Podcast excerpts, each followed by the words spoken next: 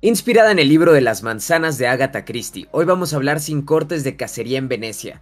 Esta película forma parte ya de una trilogía de adaptaciones de libros de Agatha Christie que está llegando al cine a cargo de Kenneth Branagh, que lo vemos en el papel de Poirot.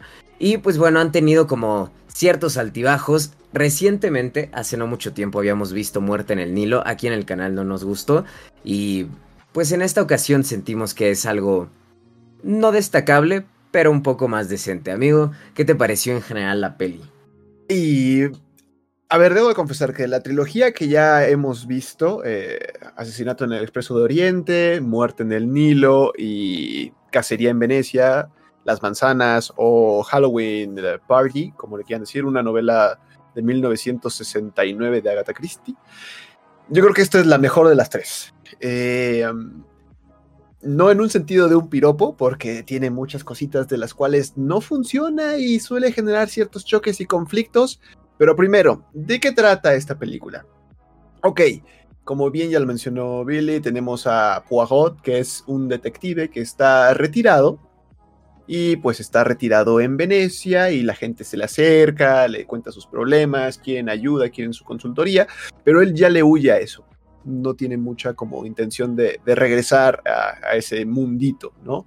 Hasta que llega su amiga Ariadne Oliver, eh, actual, protagonizada por Tina Fey. Eh, y Tina Fey em, es una autora que le dice, oye, ¿qué crees? Eh, Michelle Yo o Mr. Reynolds, pues es una medium, que esta medium, pues resulta que cuando yo fui, no pude identificar algunos truquitos y me pareció maravilloso y pues acompáñame a una sesión espiritista en la cual pues a lo mejor y podemos eh, pues saber cómo lo hace y pues que tú la balcones prácticamente. Pues Poirot se ve involucrado porque además también van a ir a la casa de, de una mujer adinerada en la cual se ve involucrada en un accidente donde su hija se suicidó. Esta mujer es Rowena Drake, la, actriz se llama Kelly, Rayleigh. Y pues ahí se va a encontrar a demás del elenco, ¿no? Quizás unos nombres importantes para mencionar sería el doctor Leslie Ferrier, que el actor, el actor es Jamie Dornan, pues muchos lo ubicarán por la saga de 50 sombras de Grey. Como se habrán dado cuenta, es un elenco muy grande, entonces eso también a veces es un tanto problemático. No es sorpresa que pues los libros son muy detallados y que a veces llevar tanto detalle a la película es complicado, amigo. Y pues aquí yo creo que también el factor no le juega para nada a beneficio. Em, no leí este libro, el libro de Muerte en el Nilo sí lo leí, por lo que por eso la película me pareció aún más lamentable. Aquí la película tiene unos tintes como de terror, pero un terror ay, medio burdo que abusa de jumpscares y ya saben que, bueno, al menos a mí no soy tan fan de ese terror. Intenta generar el ambiente porque como llegan a esta casa es un palazzo, es una mansión en Venecia muy grande, pues los espacios son mucho más reducidos. Eso le juega bien a la película, amigo. Bueno, al menos en mi opinión, porque ya no tiene que hacer como tantas locaciones y tomas y ahora fulanito va a estar aquí, sino todo se lleva a cabo en un ámbito mucho más reducido, ya juega un poco con la atmósfera, iluminación, encuadres, creo también hay unos encuadres medio raros y movimientos de cámara medio raros, eh, donde se nos pone creativo el director, pero dices, bueno, ok, va, se lo paso. ¿Cuál es mi problema con esta película? Que el director ya nos demostró que puede hacer joyas como Belfast y esta película es una película más del montón. No está mala, pero tampoco es muy buena. Es una película me.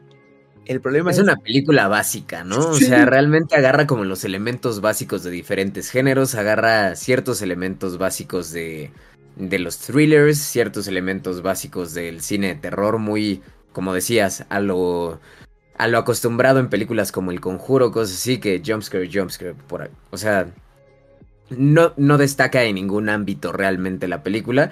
Y pues realmente, no sé, en general creo que ningún actor tampoco destaca demasiado dentro de la película. O sea, tenemos, por ejemplo, a, Michelle, a Michelle Yeoh, que creo que es una gran actriz. La vemos brevemente en pantalla. Y el tiempo que la vemos realmente no es una actuación así que digas, uy, destacado, ¿no? Es que a nadie le cuesta. O sea, a ninguno le cuesta su papel. Más que a lo mejor al morrito, y el morrito lo hace muy bien. Entonces, Exactamente. Sí, puede ser de, de, lo más decente, justamente.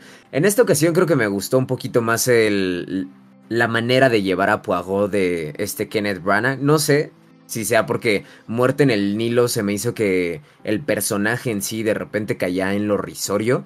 Y en esta ocasión, como vemos un Poirot un poco más, este, dudando de sí mismo por cosas que está escuchando, que está viendo, lo vemos como un poco más preocupado. Me gustó más ver ese enfoque que algo un tanto chistín, ¿no? Porque a final de cuentas en Muerte en el Nilo fue así, ¿no? Como un poco más chistoso de repente y ya después se pone serio. Aquí lo vemos como preocupado y lo que no me encantó fue la manera de el desenlace, ¿no?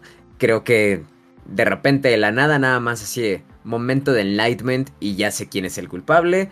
Adiós.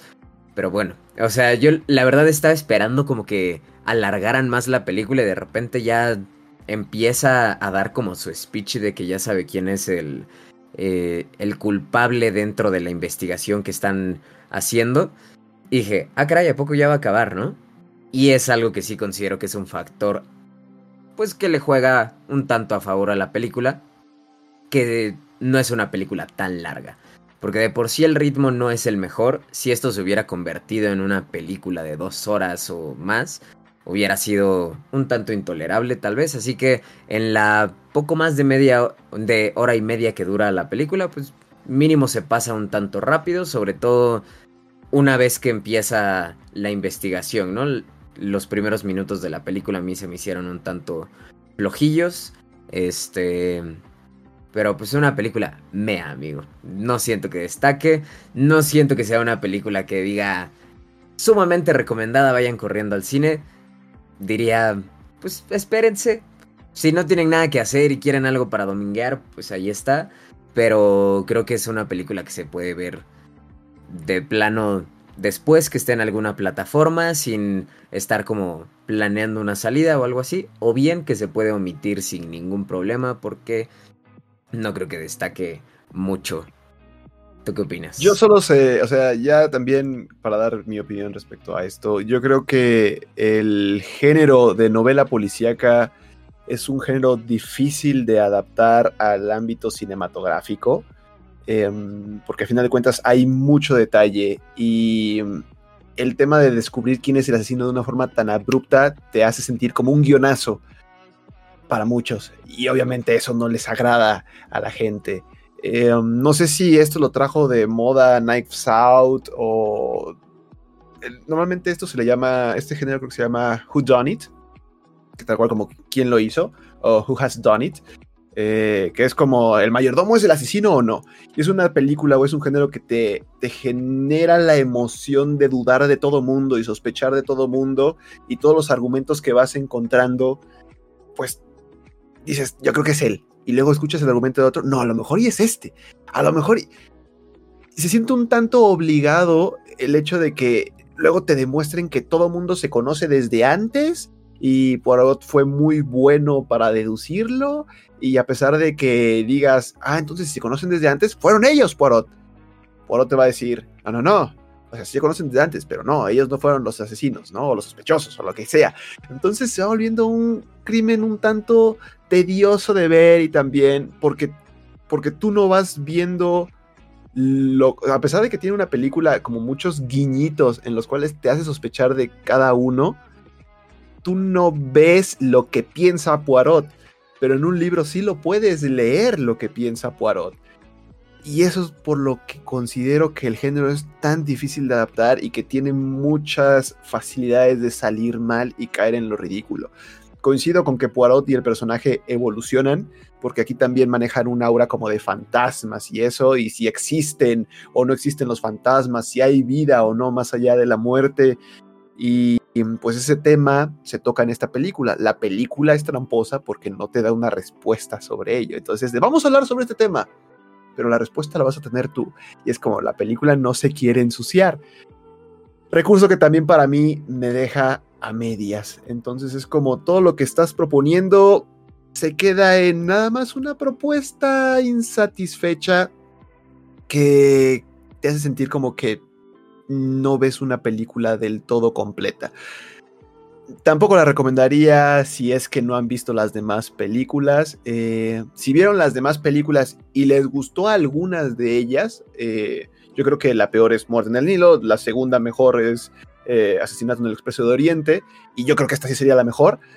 Pero si les gustó alguna de esas dos pasadas, posiblemente esta película también la pasen mejor, la pasen bien, porque sí considero que hubo una mejoría y un crecimiento en cuanto al, desarrollo de la misma, pero puede ser un tanto omitible, la verdad. Se siente ya los temas de la huelga, de que nos estamos quedando sin, sin propuestas cinematográficas actualmente, amigos. Sería todo lo que tendría que decir respecto a esta película y si la disfrutaron, pues díganos que les gustó. Si no les gustó, también díganos por qué. En particular, yo creo que es una película me. Una más. Bastante me.